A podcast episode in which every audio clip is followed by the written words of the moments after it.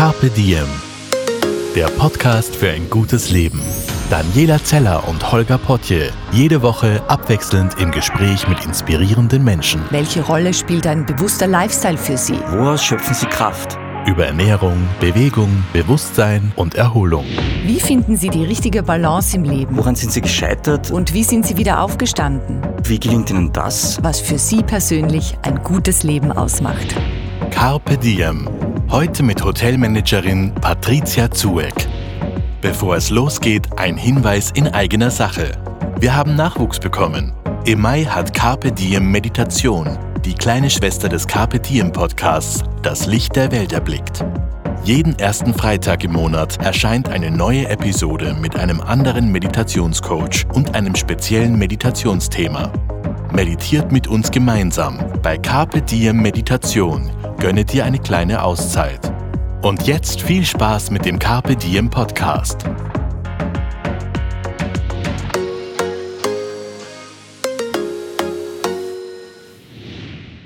Hallo und herzlich willkommen im Podcast von Carpe Diem. Heute zu Gast ist Patricia. Die liebe Patricia ist aus der Schweiz, aber seit einigen Monaten in Wien heimisch und das hat einen Grund. Hallo Patricia. Hallo. Schön, dass du da bist. Äh, wir sitzen hier heute netterweise in einer kleinen Loft in einem neuen Hotel. Das ist das Hotel Zoku. Und mit einem genialen Blick muss man sagen, wir können auf den Prater schauen. Genau, ja, danke fürs Vorbeikommen. Es freut mich. Du bist eigentlich der erste externe Gast bei uns, weil wir sind ja noch nicht offen. Ah ja, ganz wichtig für mich auch, ja. ja, ich fühle mich auch geehrt und ich finde den Blick, äh, der Blick ist ein Wahnsinn. Und ich glaube, ich werde jetzt da ganz gut punkten damit. Das heißt, das Hotel, das kann man jetzt, glaube ich, verraten, hat ein ganz eigenes Konzept und macht im Juni auf. Falls ihr jetzt fragt, warum sitzen wir in einem Hotel und haben Hotel heute als Thema oder Teil des Themas, ähm, wir haben uns gedacht, es wäre mal ganz nett, über Tourismus nachzudenken, jetzt auch gerade in Zeiten von, wir waren alle lange im Lockdown und sehen uns irgendwie auf Reisen und so weiter. Und da haben wir dann festgestellt, und auch im, im Vorgespräch mit der Patricia habe ich das festgestellt, dass man Tourismus möglicherweise neu denken muss. Und ich glaube, du hast da schon ein paar Gedanken gemacht. Definitiv, ja. Ich glaube, äh, natürlich, äh, alle Branchen leiden durch die, Krise sehr fest, aber unsere ist sicher eine, die am allerstärksten mitunter getroffen wurde, ähm, weil einfach von einem Tag auf den nächsten ähm, alles lahmgelegt wurde. Und ähm, viele sagen auch oder fragen mich auch immer, du eröffnest ein Hotel inmitten der Corona-Krise, das ist auch mutig. Ähm, ja, definitiv. Also wir bei Soko wachsen gerade von 1 auf 3 ähm, innerhalb einer der größten Krisen, wenn nicht die größte überhaupt, die unsere Branche jemals gesehen hat. Ähm, aber wir denken halt wirklich, dass wir jetzt äh, am Schluss dieser ganzen Krise aufmachen können und eben, dass eine große Veränderung ähm, kam. Und alle sagen, also man sagt ja eigentlich, eine Krise ist auch immer eine Chance. Und ich glaube, vor allem für uns, ähm, weil unser Konzept eben ein bisschen speziell ist, ist es definitiv eine Chance und eigentlich freue ich mich. Ich nutze jetzt die Chance der kurzen Pause, weil mir natürlich aufgefallen ist, dass wir dich noch gar nicht richtig vorgestellt haben und das wäre total wichtig. Alles gut. Patricia ist heute der Star bei uns im Podcast und die Patricia kommt aus Zürich. Ich weiß nicht, ob das manche vielleicht an der Sprache schon erkannt haben. Hoffentlich nicht allzu sehr. Genau, also die Patricia ist, glaube ich, so ein klassisches Schweizer Energiebündel und die hat familiäre Wurzeln im Tourismusbereich, wie wir schon erahnt haben, glaube ich. Ähm, Patricia ist jetzt aktuell Sales Manager beim Soko Hotel in Wien. Es gibt mittlerweile, glaube ich, drei. Das erste war in Amsterdam, dann hat jetzt im Mai in Kopenhagen eins aufgemacht und jetzt geht's in Wien los. So, kurz zu deinem Werdegang. War das, war das in deinem Blut? Wusstest du immer schon, Hotellerie wird meins werden? Weil ich glaube, dein Papa ist auch im mhm. Business. Ja, mein Papa ist, äh, war 25 Jahre lang bei Accor, ähm, also wirklich äh, schon seit Tag 1 vollblutiger Hotelier. Ähm, Wie es oft so ist, denkst du als Kind immer, ich mache sicher nicht, was meine Eltern machen. Mein Papa war nie zu Hause. Es war schon cool, in den Hotels zu sein ab und zu, aber wir haben ihn nie gesehen. Ähm, und ich dachte immer so, nee, das ist definitiv nicht die Richtung, wo ich hin will. Ähm, dann war ich im Gymnasium und irgendwann kam dann diese Zeit, wo du dir überlegst, okay, was, was will ich eigentlich studieren? Und da habe ich natürlich die Klassiker angeschaut, Medizin, Jura, ähm, Wirtschaft und habe einfach gemerkt, dass irgendwie die Faszination nicht so da war. Ich hätte das alles anfangen können, hätte es wahrscheinlich auch fertig gemacht, aber es war nicht so meins. Und dann habe ich halt überlegt, okay, was sind meine, meine ähm, Passionen? Und das waren dann halt hm, Leute, verschiedene Sprachen sprechen, ähm, immer nicht wissen, was passiert an einem Tag. Und dann war mein Papa irgendwann so, ja, dann ist es vielleicht doch die Hotellerie. Und dann habe ich mir verschiedene Schulen angeschaut und habe dann gemerkt, hey, das ist es und ich habe es nie bereut. Mhm. Und du bist dann, hast du mir auch im Vorgespräch verraten, genau, du hast die Ausbildung gemacht in der Schweiz und bist nach der Schweiz dann, glaube ich, direkt nach New York? Oder wie ist das dann? Ähm, genau, ich habe entschieden, in der Schweiz zu bleiben, weil das, die Schweiz ist ja das Tourismusland schlechthin. Wir Wirklich? haben unglaublich. Ich dachte, Österreich ist das? Ja, natürlich und Österreich auch. Ähm, Nein, Schweiz ist großartig. aber wir haben unglaublich viele Hotelfachschulen und es war dann klar für mich, dass ich auch bleiben will. Ähm, ich war dann in Lausanne an der École Hôtelière de Lausanne und ähm, das ist eine unglaublich renommierte Schule und hat mir eben auch ermöglicht, äh, im französischen Teil der Schweiz zu studieren, was ich immer sehr faszinierend fand. Ähm, du bist jetzt ein bisschen bescheiden, weil ich glaube, du hast ganz gut abgeschnitten auch, gell? ja, ich war Jahrgangsbeste. Mhm. Eine kleine Streberin. Ähm, aber das ist sehr österreichisch, das vielleicht nicht gleich am Anfang zu erwähnen, aber ich, ja, Hammer. Wahnsinn. Ja, Gratulation dazu. Dankeschön, Fall, ja. Dankeschön. Ähm, ja, das zeigt einfach, es hat mir extrem viel Spaß gemacht mhm. und ähm, ja, hat mir auch wieder bewiesen, dass es die richtige Richtung war. Und genau, als Teil der Ausbildung musst du auch äh, zwei Praktikas absolvieren und das zweite habe ich dann in New York gemacht für sechs Monate war ich bei der Citadel Group. Ähm, das sind Boutique-Hotels, zwei verschiedene konnte ich da ähm, arbeiten. Und die Stadt war halt unglaublich. Und dann nach sechs, sechs, Monaten musste ich leider wieder in die Schweiz zurück und meinen äh, mein Abschluss machen. Mhm. Wann warst du in New York? Welchen Jahr war das dann? Ähm, 2019, also ah, Februar ja, okay. bis August. Das heißt, das ist echt noch ohne, ohne Pandemie und. Ich Ding war unglaublich. Mhm. Ja, ich hatte so Glück, weil ähm, ja genau ein Jahr später in meiner Zeit eigentlich ähm, kam, also und New York mhm. wurde ja sehr, sehr stark getroffen mhm. auch. Ähm, vor allem auch viele Hotels mussten schließen und können wahrscheinlich nie mehr aufmachen. Mhm. Ja. Von der traurigen Note jetzt zu einer ein bisschen glücklicheren Note. Das war New York, aber dann kamst du wieder zurück nach Europa. Ich mhm. glaube, du wolltest zuerst nach London. Mhm, genau, nach meinem Abschluss. Ähm, ich habe im Sommer, also letzten Sommer abgeschlossen und hatte einen Job in Aussicht für meinen alten Arbeitsgeber in London für eine Neueröffnung, das Nomad London, was äh, jetzt erst äh, mit bisschen Verspätung eröffnet hat. Ähm, und natürlich wegen der Krise hat es dann nicht geklappt. Ähm, und ich habe dann einen Job in Zürich angenommen, einfach weil es die sicherste Lösung war in, inmitten der Krise eigentlich. Und war dann bei einem Startup im Sales tätig und äh, wusste aber immer, dass ich wieder zurück in die, in die Hotellerie möchte. Und es ist dir gelungen, weil du bist jetzt da in Wien. Äh, es gibt das neue Hotel, Zoco Hotel. Und der Grund, warum wir auch im im Podcast Zoco zu Gast haben, ist quasi, weil uns die Überlegungen so gut gefallen haben, die dahinter stecken. Die Philosophie und wie man möglicherweise mit Tourismus äh, ganzheitlich und nachhaltig umgehen kann. Und ich glaube, da kannst du uns jetzt am allerbesten ein bisschen was über die Ideen und Konzepte dahinter erklären. Definitiv. Ähm, ja, die Idee zu Soku, also ursprünglich ist es ein holländisches Konzept. Ähm, in Amsterdam wurde das erste 2016 eröffnet. Und die Idee dazu kam unserem Gründern Hans Meyer in 2009 schon. Also es gab dann ein paar Jahre, an, in denen er daran gearbeitet hat. Und damals kam dieses digitale Nomadenleben so ein bisschen auf, also wirklich Anfangsstadium. Und er hat dann gedacht, äh, er war auch der Gründer von, der Mitgründer von äh, Citizen M und hat dann gedacht, okay, das ist ein Trend. Magst du ganz kurz Citizen M erklären, weil ich glaube, das weiß nicht jeder automatisch. Mm, ja, also Citizen M war damals ähm, auch sehr innovativ im Sinn von, sie haben sich überlegt, okay, was schätzt eigentlich ein, ein, ein Gast wirklich, was ist einem wichtig und haben sich dann auf das konzentriert, also ein super Bett, ähm, eine super ähm, Aufteilung vom Zimmer, eine gute Dusche und das war's eigentlich und haben die Zimmer sehr, sehr klein gehalten. Also die Idee war immer, dass ein Zimmer in einen Container passen, in so einen Container, den man verschiffen kann, mhm. dass das ähm, da reinpasst und dann ein großer Fokus auf die Social Spaces, also die Lobbys, ähm, wurden immer so eingerichtet, dass es auch äh, auf die lokalen Anwohner äh, einfach anzieht. Und das hat unglaublich funktioniert. Ich meine, Citizen M ist jetzt praktisch in jeder Stadt äh, vorhanden und es funktioniert sehr, sehr gut.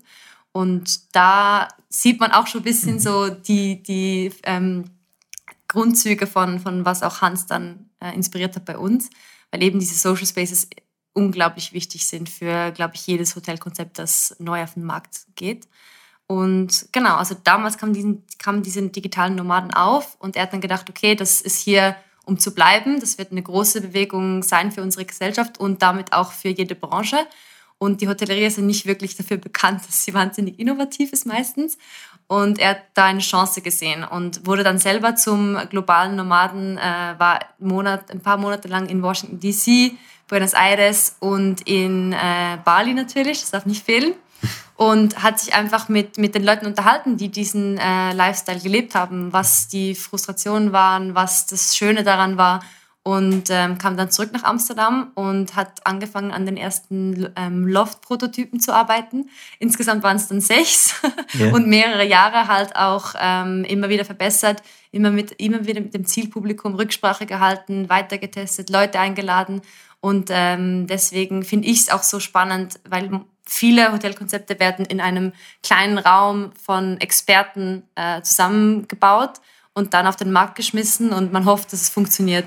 Und bei Soku haben sie sich wirklich gedacht, wenn wir was entwickeln, dann muss es mit den Gästen sein eigentlich. Weil nur so kann das nachhaltig funktionieren und wird auch immer relevant bleiben für diese Zielgruppe. Und das fand ich extrem spannend. Ich finde es total nett, weil, weil du jetzt davon ausgehst, dass wir alle uns schon sehr mit der Planung von Hotelzimmern auseinandergesetzt haben und alle wissen, um was es da geht. Ich finde die Welt wahnsinnig spannend, weil ich noch nie da reingeblickt habe. Aber das Besondere, es gibt ja was ganz Besonderes, finde ich jetzt, wir sitzen gerade in einer Soku Loft, äh, die Idee dahinter ist praktisch, ich weiß nicht, ist es eine Art Homeoffice Hybrid mhm. Space? Wie, wie würdest du das beschreiben? Genau, also wir sagen eigentlich immer, wir haben die traditionelle Definition von einem Hotel hinter uns gelassen mhm. und gesprengt sozusagen. Mhm. Und wir sind genau ein Hybrid, also eine Mischung aus einem Zuhause und einem Office. Also wir ermöglichen es eigentlich unseren Gästen in, in einem äh, Bereich, also in, in, eben in dem Loft, alles machen zu können, was man ähm, entweder im Office oder zu Hause halt macht. Und wie du gesagt hast, also das Spezielle bei uns, was man auch äh, direkt sieht, wenn man reinkommt, ist, dass der, das Herzstück des Zimmers ist nicht das Bett. Und in einem normalen Hotel kommt man rein und sieht ein wahnsinnig bequemes, großes äh, Bett und will sich draufschmeißen und das ist ja auch, das passt ja auch.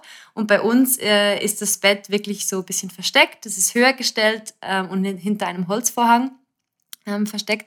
Und der Mittelpunkt ist dieser großen, große Küchentisch, den man ähm, brauchen kann, um zu arbeiten oder auch Leute einzuladen. Und eigentlich dieses, der Wohnaspekt ist eigentlich im Mittelpunkt und nicht das Schlafen. Genau.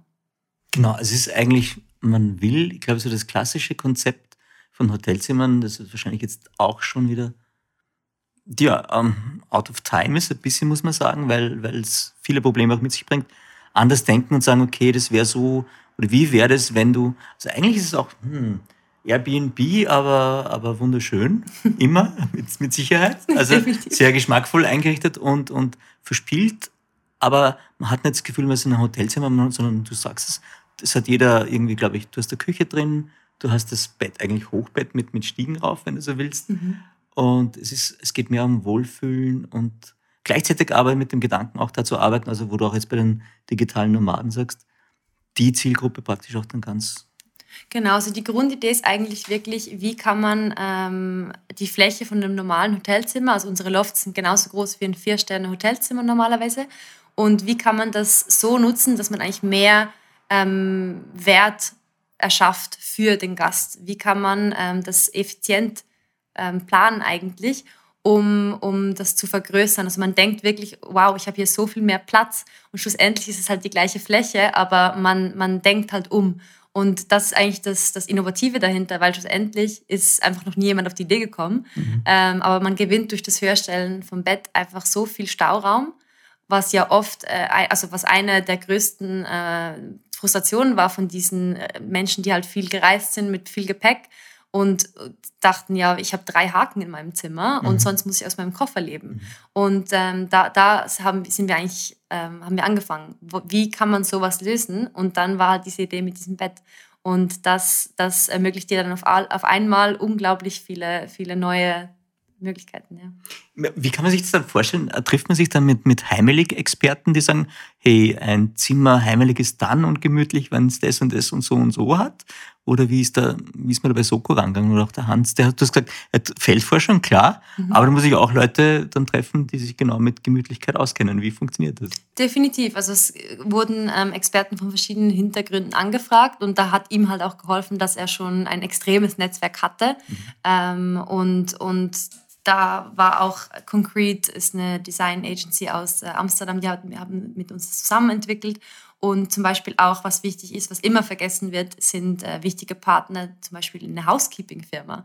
Die müssen ja auch sagen können, hey, ist es überhaupt machbar? Kann ich das putzen? Kann ich da das Bettzeug wechseln? Und ähm, da wurde wirklich an alles gedacht. Deswegen ging es auch eher lange. Ich meine, schlussendlich ähm, eben hat er von 2009 bis 2016 zur Eröffnung in, in Amsterdam daran gearbeitet. Und, ähm, und das merkt man einfach, dass da viel Zeit und viel äh, Energie reingesteckt wurde.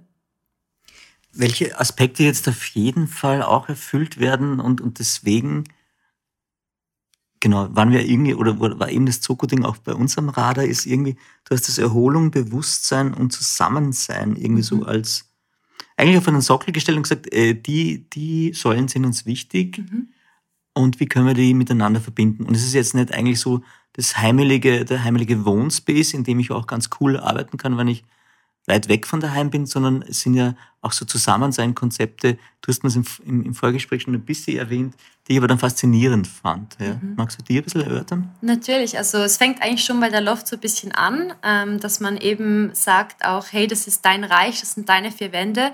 Du darfst mit denen mehr oder weniger machen, was du willst. Also man kann auch die Kunst äh, in, in dem Loft, die vorhanden ist, auswechseln. Wir haben eine Kunstwand auf jedem Stockwerk wo also das heißt, wenn mir die Einrichtung nicht gefällt, kann ich sagen, bitte, hallo, ich hätte Also das Sofa vielleicht nicht, aber okay. die kleineren Sachen, also die Dekoartikel ja. und die Bilder, die kann man auswechseln. Okay. Und das basiert dann auf einem eben ein bisschen Vertrauenskonzept auch. Also man bringt dann das, was man nicht mehr will, zur Wand und nimmt dann was anderes mit. Ähm, und kann sich da wirklich so ein bisschen auch einrichten. Man, wenn Leute wirklich länger bei uns bleiben in Amsterdam, dann ähm, fangen sie natürlich auch, auch, an, was selber zu kaufen, eine neue Pflanze zum Beispiel. Ähm, das ist natürlich auch die Idee dahinter, weil mhm. wenn du wirklich lange bei uns bleibst, und so ist es ja auch ähm, ausgerichtet eigentlich, dass du mehrere Wochen oder Monate bei uns bleiben kannst, dann wollen wir ja, dass du dich wohlfühlst. Mhm. Und ähm, was du angesprochen hast, ist natürlich auch, äh, ich sage immer eigentlich schlussendlich, was wir im, im, im Herzen verkaufen, ist diese Flexibilität, die wir dem Gast geben, sich zurückzuziehen und sich zu entspannen oder eben halt effizient zu arbeiten, was immer auch er gerade braucht, oder hochzugehen in unsere Social Spaces auf dem siebten Stock und da sich hineinzuwerfen in die Community. Und das, ähm, das ist das wirklich Spezielle, weil wir haben die, die, beste, die besten Sachen eigentlich aus einem normalen Apartment und die besten Sachen aus einem äh, wilden Boutique-Hotel, wo halt äh, alles abgeht in der Bar und am Restaurant. Und das haben wir eigentlich zusammengebracht in ein Gebäude. Und das wird sehr, sehr geschätzt von unseren Gästen.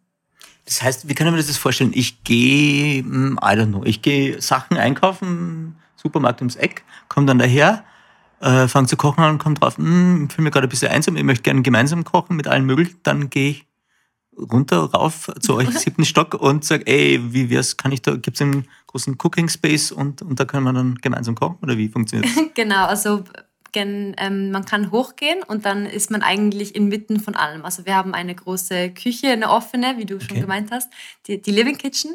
Da ist unsere Küchenchefin, die Anna, immer oben und ähm, kocht natürlich für dich, wenn du das willst.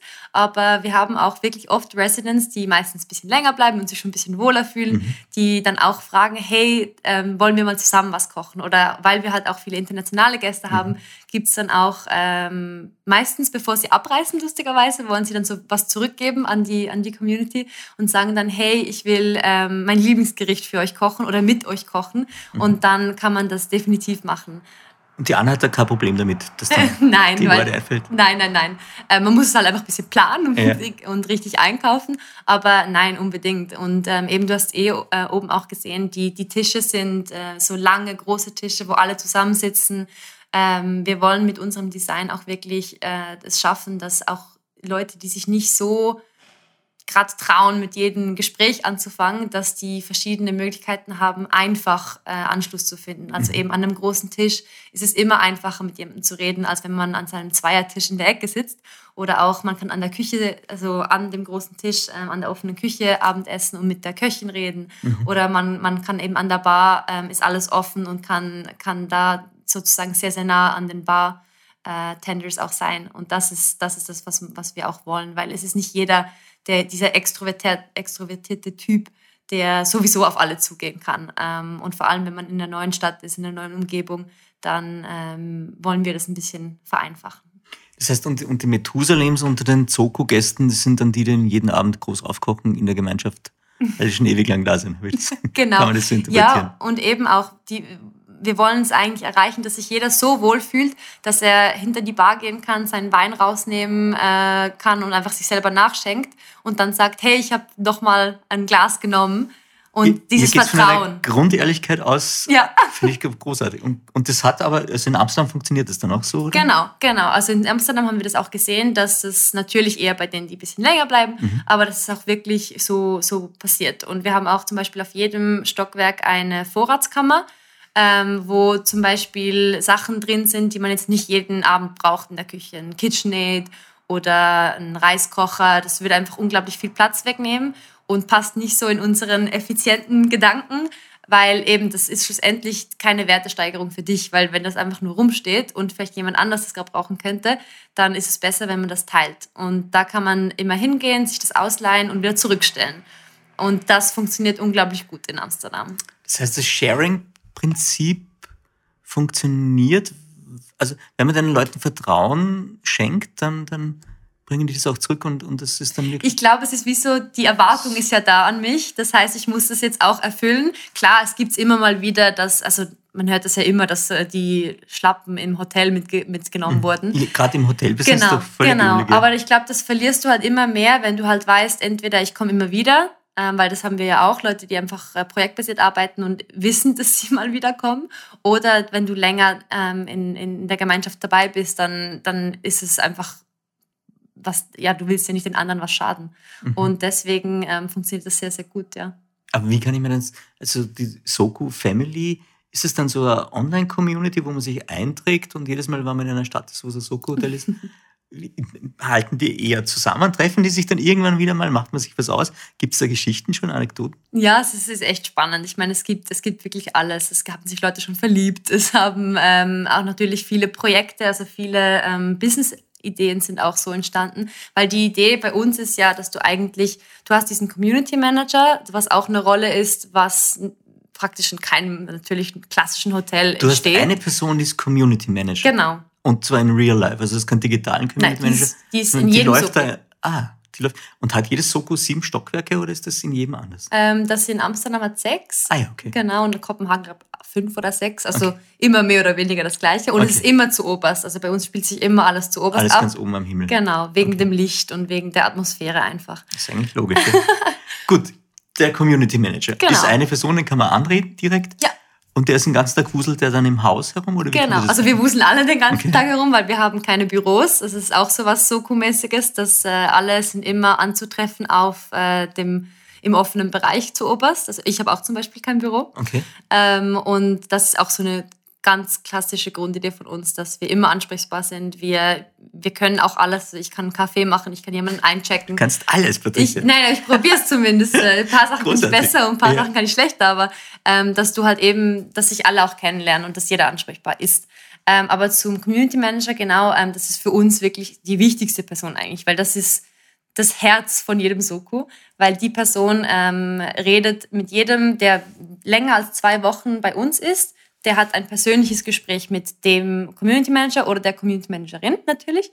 Ähm, und da wird einfach, das ist ein Kennenlernen, wie kann ich dir helfen, was, warum bist du in Wien, was ist dein Ziel? Ähm, und wie, wie kannst du zur Community beitragen und wie können wir dir vor allem helfen. Das heißt, wenn ich da jetzt zwei Wochen absteige in Soko in Wien, mhm. klingelt es dann irgendwie bei mir bei der Tür und da steht der Community Manager und sagt, wir müssen reden.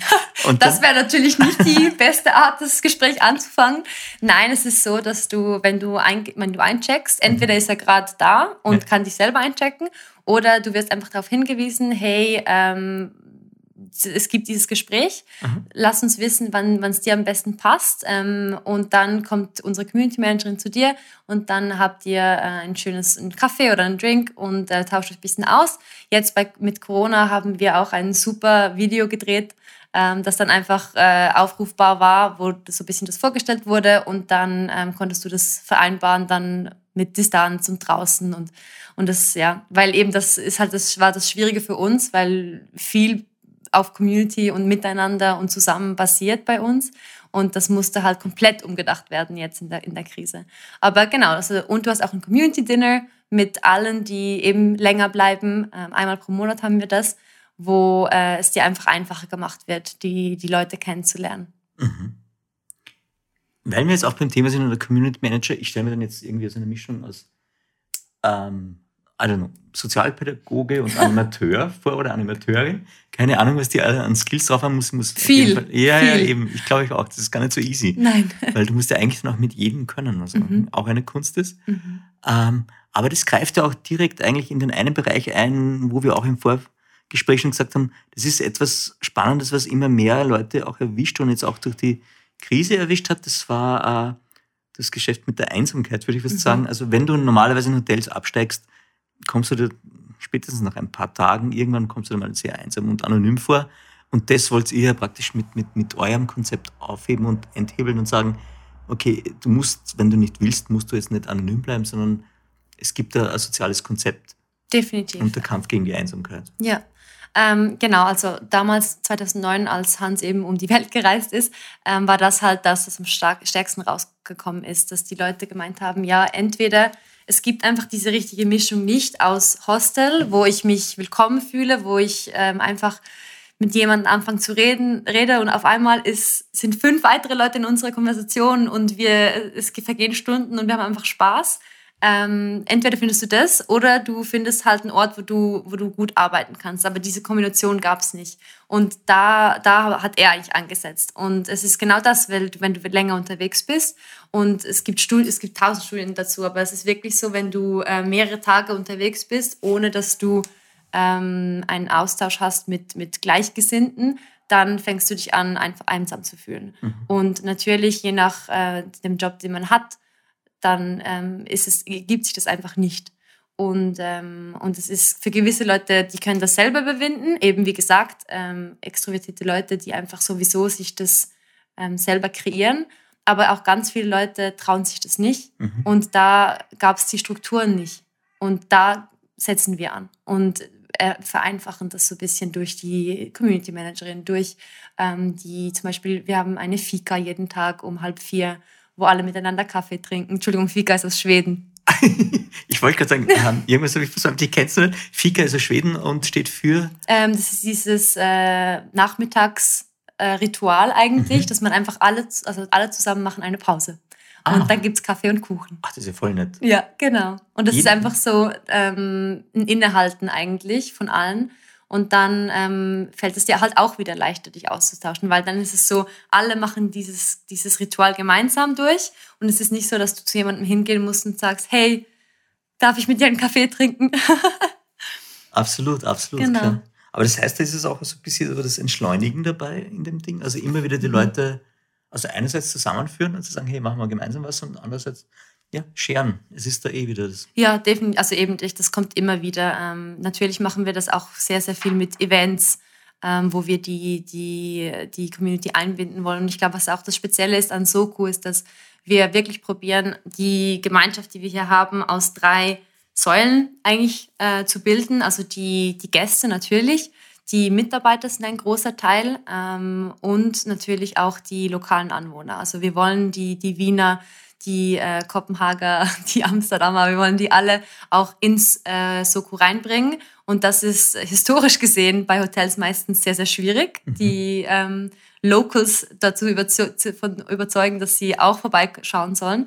Und, ähm, und das ist aber sehr, sehr wichtig, weil vor allem, wenn du an einen neuen Ort ziehst oder zumindest mehrere Wochen oder Monate hier bist, dann willst du wirklich dich auch mit Locals austauschen. Du willst ja nicht immer unter die, in dieser Expert-Community verweilen und, und, und du hast zwar die gleichen Probleme und die gleichen Anliegen, aber du hast auch keine neuen Inputs. Und da, da setzen wir an, vor allem mit Events, weil ähm, das ist das Einfachste, um, um Leute anzuziehen, sage ich jetzt mal, und sie zum ersten Mal reinzubringen.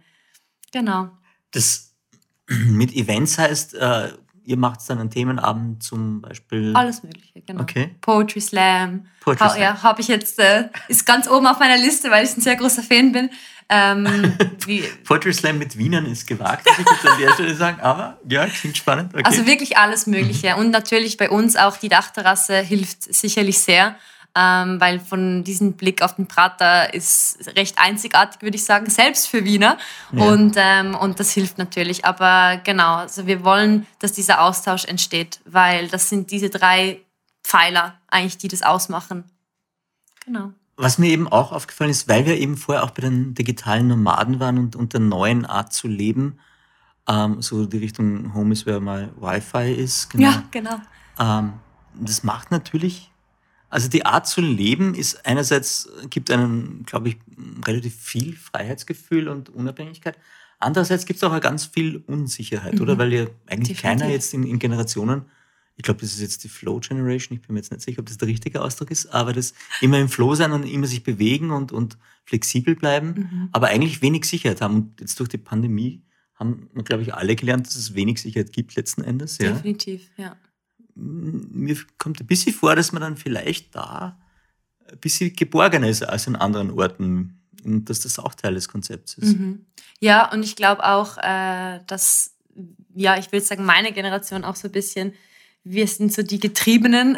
Deine Generation, man muss sagen, die Patricia ist noch ganz jung, die ist 25 und Sales Manager im Soko, ja. genau, ähm, ich glaube, wir eben, ich bin, ich bin genau an der Grenze von Millennial zu Generation Z.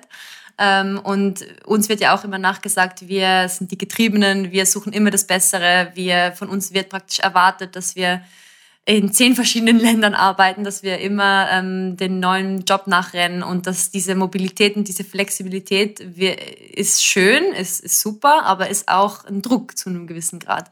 Und es gibt ja auch Statistiken, wir kaufen viel, also wir gehen gar nicht davon aus, dass wir jemals ein Haus kaufen werden. Ähm, wir wollen uns nicht festlegen in ganz vielen Bereichen in unserem Leben. Ähm, und ich glaube, da, dass eben, es hat sehr, sehr viele positive Seiten, aber auch sehr viele negative. Und äh, eben zum Beispiel soziale Medien alleine führen ja ganz, ganz stark dazu, dass äh, man sich einsamer fühlt und dass man sich ähm, einfach, ja, dass man Anschluss sucht, auch in, im, im, im echten Austausch und eben nicht immer nur in den digitalen Räumen. Und ich glaube, da ähm, gibt, ja, das müssen viele, viele Bereiche in den nächsten Jahren aufgreifen, weil ich glaube, das ist eine, eine Entwicklung in der Gesellschaft, die, die so vorangehen wird. Mhm. Was würdest du sagen, weil wir das auch vorher angesprochen haben und gesagt haben, der Tourismus muss sich wahrscheinlich verändern oder sollte sich Mhm. verändern.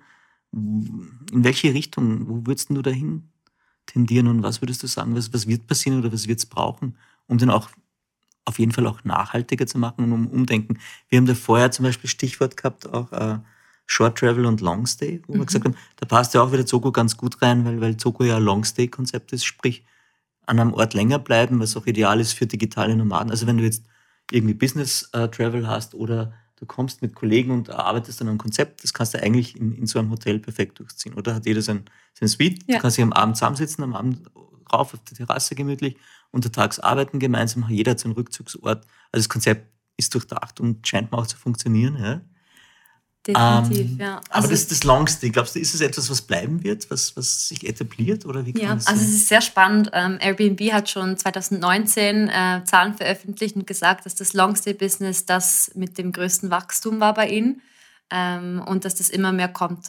Und ich glaube eben, weil diese Flexibilität in vielen Branchen, ich meine, damals waren es vor allem ähm, die Tech- und äh, Kreativbranchen, die die ersten waren, die diese Freiheit sich rausgenommen haben. Und ich glaube, äh, wie ich vorher gesagt habe, die Krise ist eine Chance. Und äh, es ist ein Katalysator eigentlich für das, was sich schon abgezeichnet hat. Und äh, hat viele Firmen halt dazu gezwungen, man sagt immer Digitalisierung, klar, das hat sie auch dazu gezwungen, sich ähm, mal technisch ein bisschen besser aufzustellen. Aber was ich viel spannender finde, ist eigentlich dieser gesellschaftliche Wandel, dass es einfach ähm, dazu geführt hat, dass Leute verstanden haben, okay, man kann effizient von zu Hause arbeiten, man kann von verschiedenen Orten aus arbeiten, man muss nicht am Morgen nach Frankfurt fliegen und am Abend wieder zurückfliegen und das dann zweimal in der Woche. Oder Das sind Geschichten, das gab's. Und ähm, das wurde sehr lange als, als Luxus oder als Privileg angesehen. Und, ähm, und ich glaube, da ist ein starkes Umdenken. Also ich denke, für das Business, ähm, für die Businessreisen ist es, ist es wirklich eine nachhaltige Veränderung, die jetzt kommen wird. Äh, beim Leisure, also beim Freizeitreisen sagt man ja, es kommt jetzt diese Revenge-Reisen ähm, Trend. Erklären, okay. Ja, dass man aus Rache an der Krise einfach äh, all die Reisen nachholt, die man jetzt nicht machen konnte. Und ich hoffe, dass es dann eben nicht darin endet, dass man einfach von Land zu Land äh, hüpft, sondern dass man eben sagt, okay, diese Krise hat mir gezeigt, ich meine, das Spannende ist, eigentlich wurden wir alle gezwungen, ein Hybridleben zu leben. Auf einmal war deine Wohnung dein Fitness, dein Arbeitsplatz, dein, dein Schlafplatz, und, und, und alles aufs Mal. Und das heißt, du, selbst die Menschen, die das von Anfang an eigentlich nie so angedacht hätten, haben ge gelernt, dass es geht. Und das hilft uns als Soko, weil wir sind ein Hybrid, ähm, extrem, weil die Leute einfach ein bisschen offener geworden sind, glaube ich. Selbst die, die am konservativsten denken, sage ich jetzt mal. Und im, im Businessbereich hoffe ich einfach, dass es wirklich zu dem kommt, dass man sagt, okay, wir treffen uns für die Sachen, die Sinn machen, alle zusammen. Und dann kommen wir alle zusammen in eine Stadt, an einen Ort und dann machen wir eine intensive Woche oder zwei Wochen oder drei Wochen, wo wir uns zusammensetzen und wirklich äh, an, an, an, an der Strategie arbeiten. Aber für diese kleinen Meetings, äh, hey, du musst mir bei dem was helfen oder so, da, da, das bringt nichts. Das kann mhm. man so gut über diese neuen Technologien mhm. machen, wie wir es jetzt die letzten ein, ein mhm. ja, das letzte Jahr gemacht haben. Was, was haltest du dann von, von so Wochenend-Städtetrips wird es die noch geben oder viel geben? Oder ich meine, weil man kann ja gleichzeitig sagen, ich glaube, die Klimakrise ist schon eine Riesenherausforderung und wahrscheinlich die größte Herausforderung. Da müsste man sagen, okay, Städtetrips geht gar nicht. Jetzt andererseits sehnen wir uns alle sehr nach dem wieder mal, I don't know, in die Berge zu kommen, ans Meer zu kommen, mal da draußen wieder zu sein mhm. und, und, und in der Sonne zu sein. Mhm. Wird es weiter so gehen, glaubst du, nach dem Ganzen? Oder, oder hat sich da auch schon was verändert? Die Städtetrips übers Wochenende? Finden die noch statt? Also ich glaube, das wird sicher zu einem gewissen Grad zurückkommen, aber ich hoffe, dass die Leute sich eher in dieses äh, Slow Travel äh, Gedanken anfreunden und wirklich überlegen, okay, ich kann irgendwo hingehen und da das Arbeiten mit dem Reisen verbinden und so eigentlich nachhaltig auch eine Kultur entdecken und mich nachhaltig auch mit den Leuten ähm, auseinandersetzen und mit der Kultur auseinandersetzen, wo ich gerade bin, weil ich eben nicht alles ähm, in einer Woche reinquetschen muss, weil ich nur so viel Ferien bekomme von meiner Arbeit, mhm. sondern weil ähm, mein Arbeitgeber jetzt auch flexibler wurde und sagen kann, hey, ich, du darfst zwei Monate lang ähm, von zu Hause aus mhm. arbeiten, was aber einfach eben dieses Homeoffice wird halt Home, also Office from Anywhere. Mhm. Und, ähm, und da sehe ich wirklich ein, ein, ein eine, eine Möglichkeit und ich glaube, dass die Firmen ready sind und auch die Arbeitnehmer. Also ich mhm. glaube, es wird auch ähm, einfach verlangt werden zu einem gewissen Grad auch diese Flexibilität. Und was ich einfach spannend finde, ist, dass es zum Beispiel ähm, eben diese diese Teams, die, die, es gibt, wird auch Firmen geben, die nie mehr in ihr Office zurückkehren, weil sie einfach gemerkt haben, das sind Fixkosten, die wir nicht brauchen, die uns einfach nur hindern. Und ähm, wir machen alles nur noch äh, remote mhm. und kommen dann einfach zusammen für diese Company Retreats. Also es gab es ja vorher schon so ein bisschen, mhm. aber sehr, sehr wenig. Und ähm, ich glaube, das ist eine Riesenchance, die wir jetzt auch bei Soko zum Beispiel ähm, extrem einbauen wollen. Weil wie du gesagt hast vorher, hier können Leute zusammenkommen, jeder hat seinen Rückzugsort, weil das braucht man schon. Das mhm. ist man auch nicht mehr bereit aufzugeben irgendwann. Aber wir können hier ähm, halt wirklich alle zusammenkommen und, und an etwas arbeiten. Und wir haben jetzt wirklich, äh, wir arbeiten jetzt gerade dran, das auch so uns so zu positionieren und eigentlich zu sagen, hey, egal wie groß eure Firma ist, wir geben euch ein, zwei Stockwerke, das wird euer Bereich und wir helfen euch bei dem, ähm, bei dem Anliegen, das ihr habt. Also ihr, ihr kommt zu uns, sagt, hey, unser Team versteht sich nicht mehr und dann sagen wir, okay, wir schaffen das zusammen. Wir bringen die Speakers rein, die ihr braucht. Wir haben das Netzwerk hier. Wir ähm, stellen euch ein individuelles Programm zusammen und dann geht ihr hier raus nach zwei Wochen und euer Problem ist gelöst. Und das denke ich, sowas. Ähm, es tönt jetzt noch so ein bisschen nach Zukunftsmusik, aber ich glaube, das, das kann kommen, weil ich glaube, die Leute sind, sind offen. Ja, es tönt ein bisschen nach einer ganz perfekten Welt. Ich weiß nicht, ob es so weit kommen wird. Aber ich fand auch den Gedanken einfach spannend zu sagen, ähm, ich kann im Grunde ja Homeoffice-mäßig meinen Job machen, aber ich kann ihn in einer anderen Stadt machen. Mhm. Und wir haben jetzt, dadurch, dass wir drei haben, ja. ähm, werden wir jetzt auch sowas anbieten. Also man sieht es ja in allen Bereichen, dieses Subscription Model, Spotify, Netflix, ähm, die Fahrradmieten, ähm, das kommt überall. Und das, wir denken, das kommt halt auch im, im Wohnen eigentlich. Und das haben jetzt auch andere Marken, haben das jetzt auch schon angefangen, dass du halt einen fixen Betrag zahlst und dass du eigentlich zwischen den verschiedenen Standorten wechseln kannst. Also du zahlst eine monatliche Miete, kannst aber drei Wochen in Kopenhagen sein, eine Woche in Amsterdam und dann auf einmal zwei Monate in Wien. Mhm. Und, ähm, und hast eigentlich überall deine, deine Community, die zu einem gewissen Grad auch gleich tickt. Und kommst eigentlich immer wieder ein bisschen nach Hause. Das verstehe ich, verstehe ich. Äh, was man sich jetzt wahrscheinlich spätestens jetzt die Frage stellt, man sagt sich, es klingt alles total nett und sehr verlockend, aber okay, kann ich mir das jetzt eigentlich mit einem normalen Einkommen, einem normalen Gehalt oder als Family oder wie auch immer, kann ich mir das leisten? Oder bin ich da in einer Preiskategorie, die jetzt wieder vom Einkommen her sehr weit oben ist und dadurch eh schon ganz, ganz viele Menschen ausschließt? Wie, wie ist es das Moment? Kannst du da was sagen? Mhm, natürlich. Ähm, es ist natürlich so, dass äh, zum Beispiel, das muss ich auch oft bei Tours erklären, das Soku ist schon darauf ausgelegt, dass du entweder alleine oder zu zweit reist. Mhm. Also es ist jetzt nicht, dass es da der Ort ist, wo du mit zum Beispiel, wenn du als Familie umziehst in eine neue Stadt, dann sind wir definitiv nicht die richtige Adresse. ähm, es ist wirklich für diese, also die Zielgruppe, der perfekte Soku-Gast sozusagen, mhm. sagen wir immer, ist zwischen 25 und 45 Jahre alt, ähm, ist berufstätig und äh, Frauen, Männer, das ist eigentlich 50-50 okay. mehr oder weniger wurde so ein bisschen gezeigt, was ich sehr spannend fand. Mhm. Ähm, was hättest du erwartet? Einfach, ich, ich, weiß auch nicht, ich hätte irgendwie erwartet, dass es trotzdem noch ein bisschen mehr Männer sind. Aha, Aber ich finde es okay. gut, ich finde es gut natürlich. Ja. Ähm, und, und dass du, und ganz verschiedene Branchen, also ganz, das ist wirklich quer durchs Band. Mhm. Aber es ist natürlich schon so, durch das, dass wir ähm, so viel bieten unter einem Dach eigentlich, ähm, sind wir preislich schon ein bisschen höher angesetzt als jetzt, äh, wenn du in einem Studentenheim oder in einem klassischen ähm, Serviced Apartment wohnen würdest, wo du auch äh, keine Mitarbeiter halt hast. Mhm. Weil wir sind ein komplettes Team mhm. von 25 Leuten. Ähm, aber normalerweise ist es natürlich so, du kannst eine Nacht bei uns bleiben, dann ist es wie ein normales Hotel. Mhm. Dann zahlst du so um die, hier in Wien, momentan natürlich in der Krise zu eröffnen, ist immer schwierig mit der Preisansetzung, mhm. aber es wird dann schon so um die 140, 160 Euro kosten pro Nacht. Ähm, aber je länger du bleibst, desto tiefer wird es natürlich dann. Okay. Und wenn du mehrere Wochen oder Monate bleibst, dann ähm, machen wir natürlich ein individuelles Angebot für dich.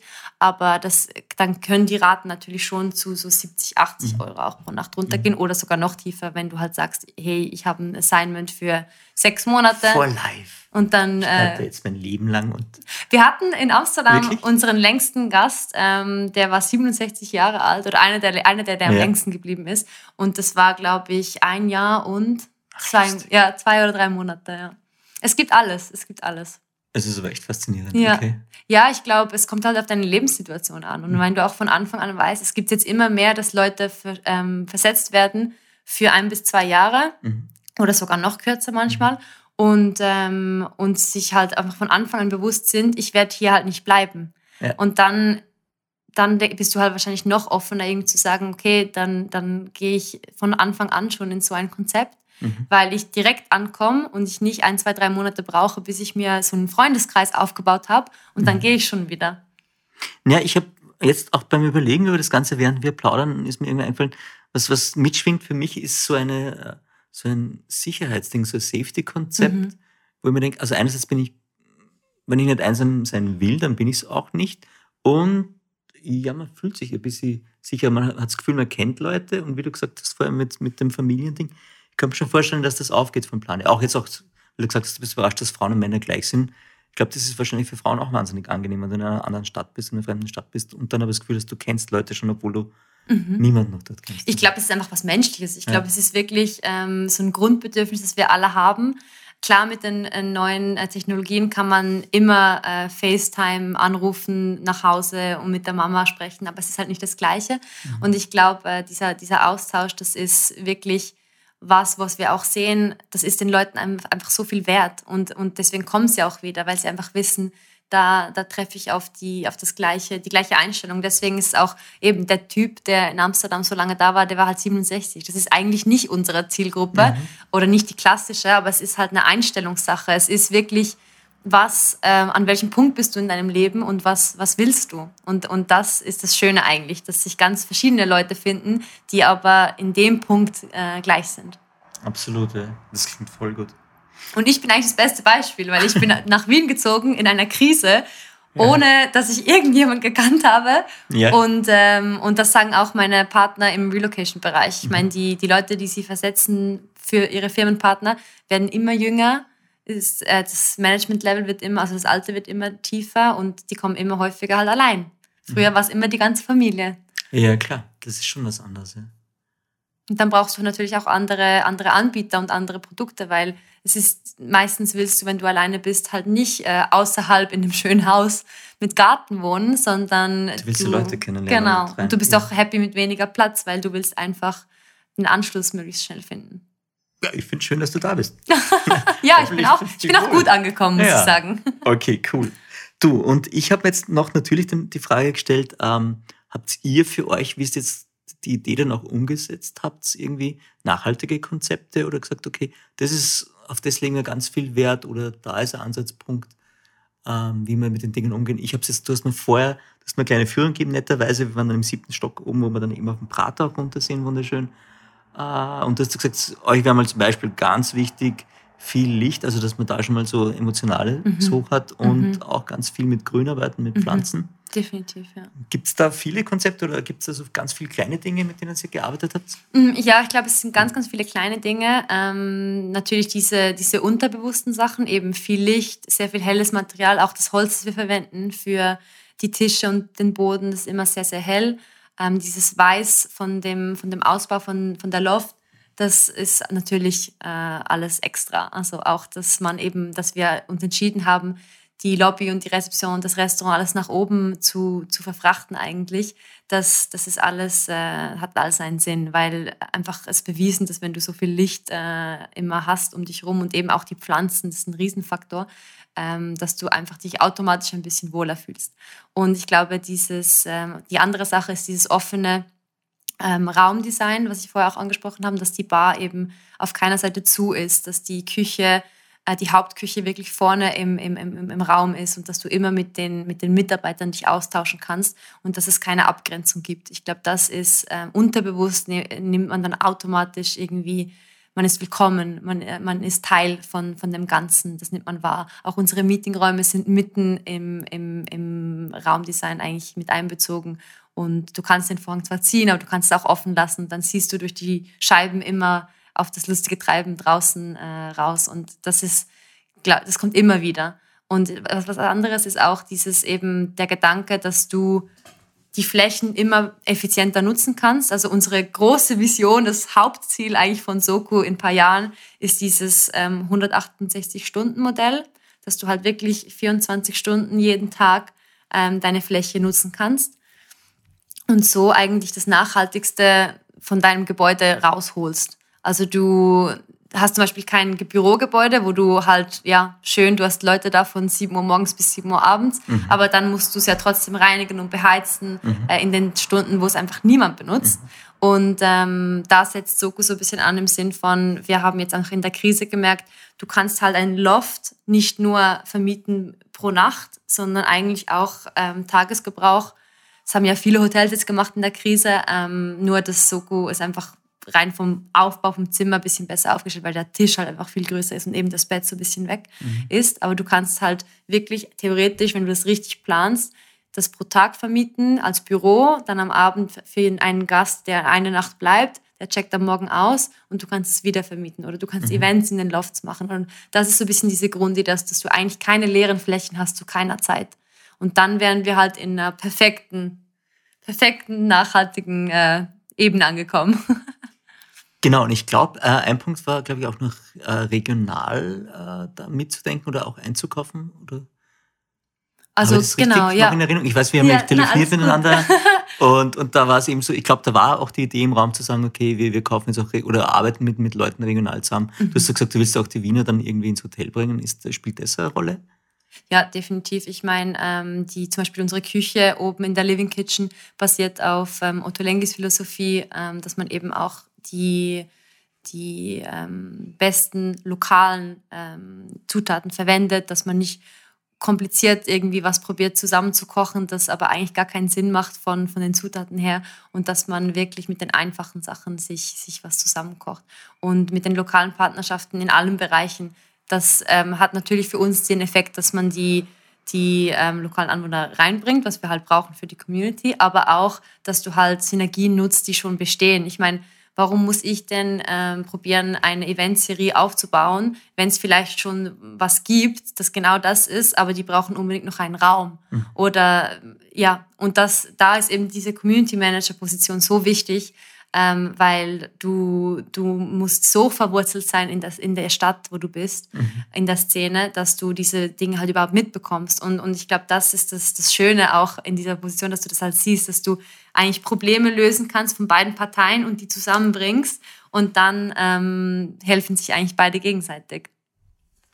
Patricia, wir haben es jetzt schon fast geschafft. Wir kommen zu unseren drei klassischen Fragen. Vorher würde ich noch gerne wissen, jetzt bist du dann doch schon eine Weile in Wien. Ja. Hm, hast du schon was entdeckt, was Spannendes oder hast du schon Highlights? Also ich kam ja an, also ich bin ja komplett im Lockdown angekommen Aha. und es ist äh, immer noch nicht, ja, äh, glaube ich, zurück zum, genau.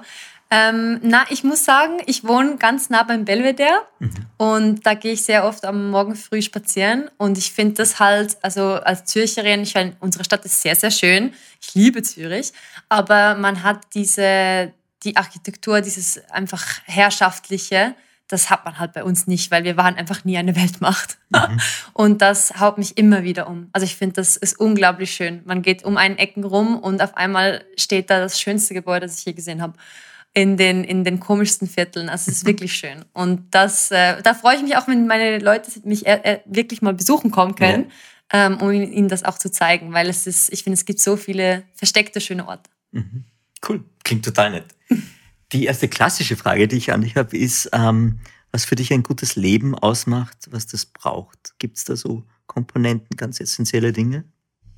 Mm, Menschen, also meine Freundschaften und meine Familie, glaube mhm. ich. Ich glaube, wenn das fehlt, ähm, dann kann niemand auf 100 Prozent laufen.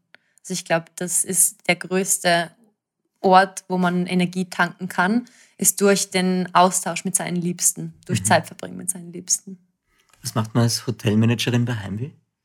man geht nach Hause. Nein, ähm, das ist das Gute an Zürich und Wien. Direkte Zugverbindung, acht Stunden. In acht Stunden schafft man Ja, acht Stunden. Sieben Stunden, 50 Minuten. Okay. ja. Vom Hauptbahnhof weg. Genau. Ich wohne ah. auch gleich beim Hauptbahnhof. Ich habe okay. das äh, strategisch ausgewählt. Ich verstehe. Äh, nein, natürlich. ähm, ich bin Meisterin geworden im Telefonieren äh, durch meine Zeit halt auch in Lausanne, was jetzt nicht so weit weg ist von Zürich, aber trotzdem halt nicht da, mhm.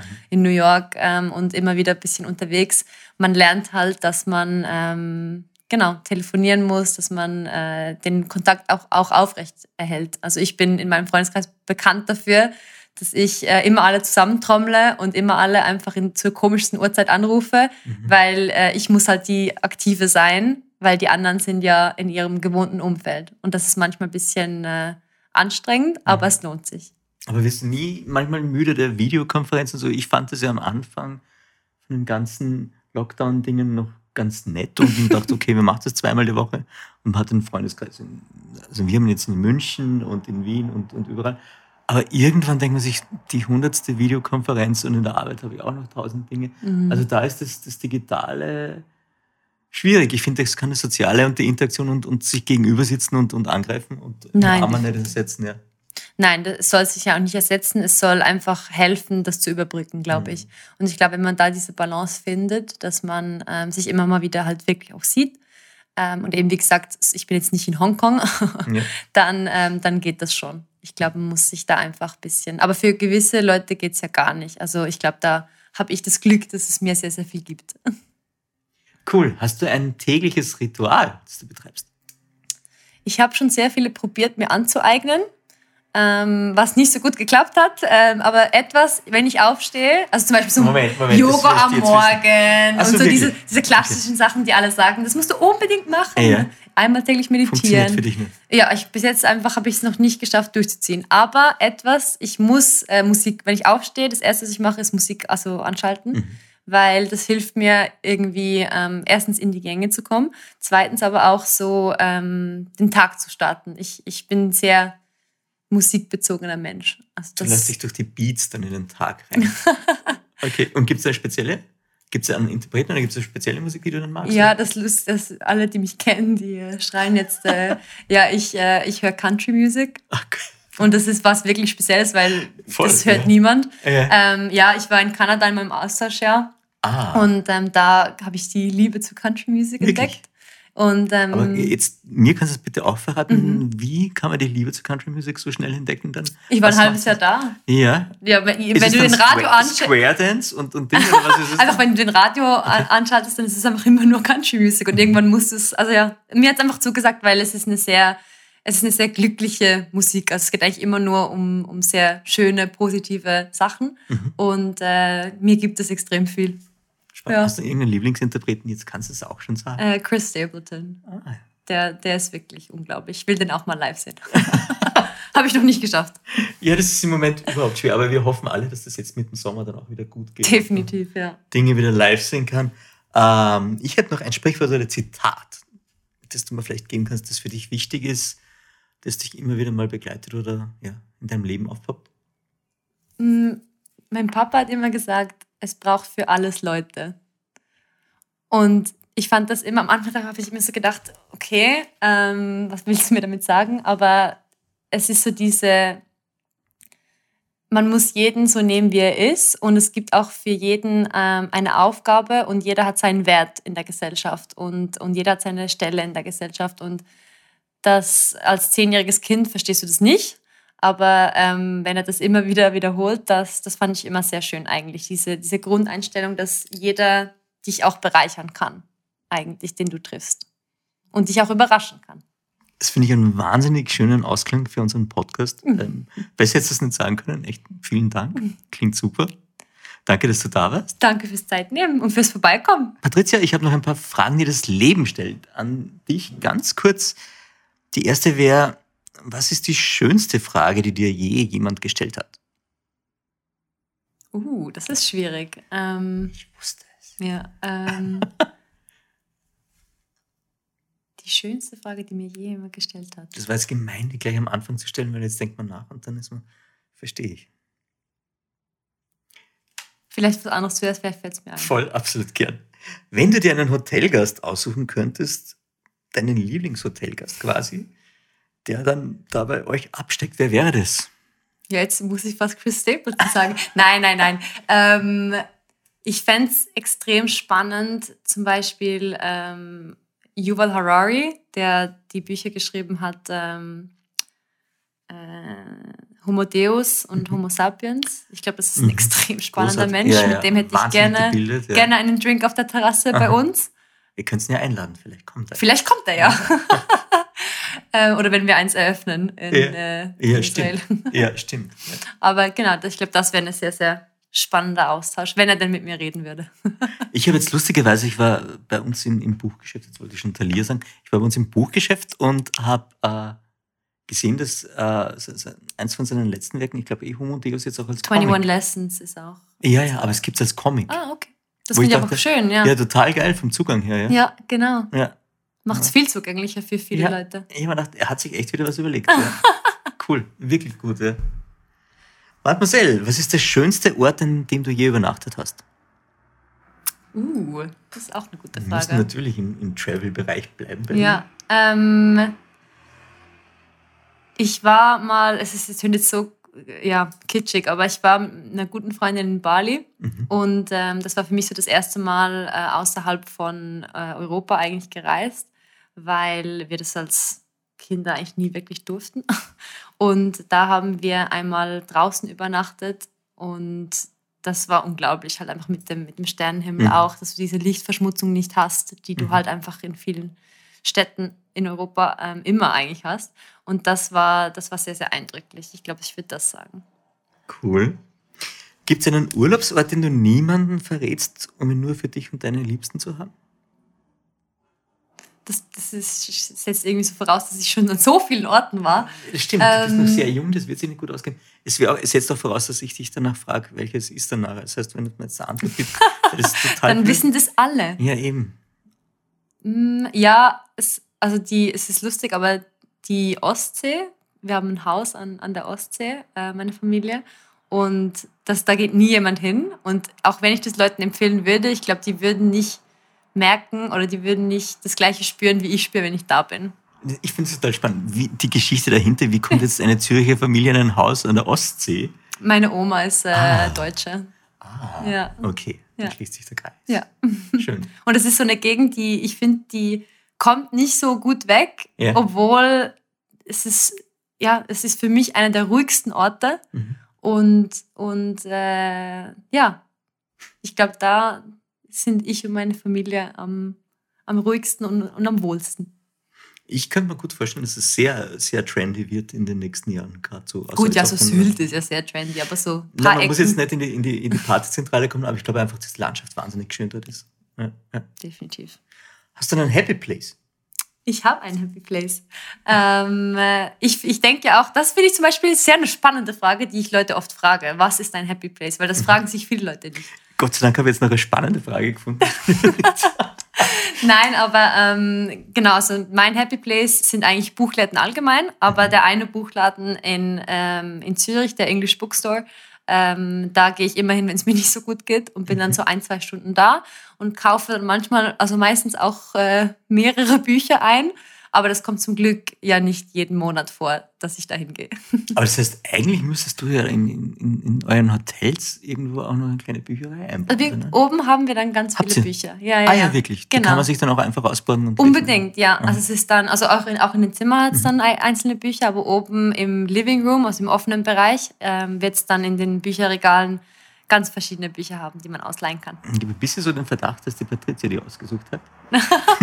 Nein, ich durfte nicht alle aussuchen. Oh, Das wäre ja dann auch nicht äh, der Gemeinschaftssinn Das dahinter.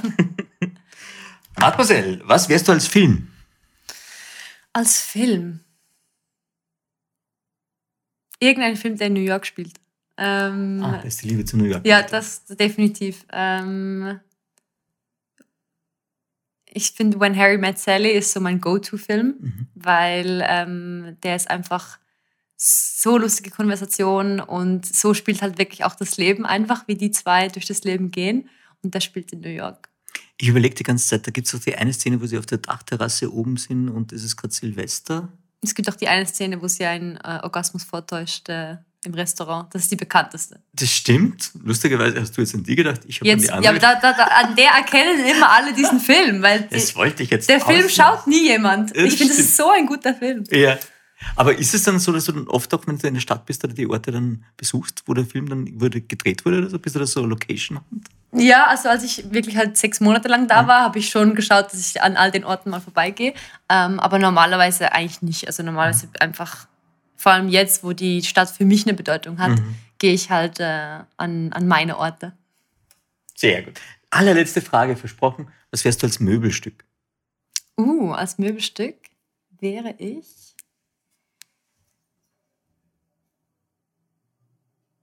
Ich glaube, ich wäre gern ein Tisch. Weil man, also jetzt nicht, nicht so gut bezogen, aber weil man einfach, glaube ich, dann immer so ein bisschen der Mittelpunkt ist, wo die Leute zusammenkommen und für verschiedene Tätigkeiten eigentlich äh, mich benutzen könnten. Und dann würde ich mich nützlich fühlen. Und du wärst auch immer mittendrin. mit Und ich wäre immer mittendrin. Schöner Gedanke. Vielen lieben Dank. Danke dir.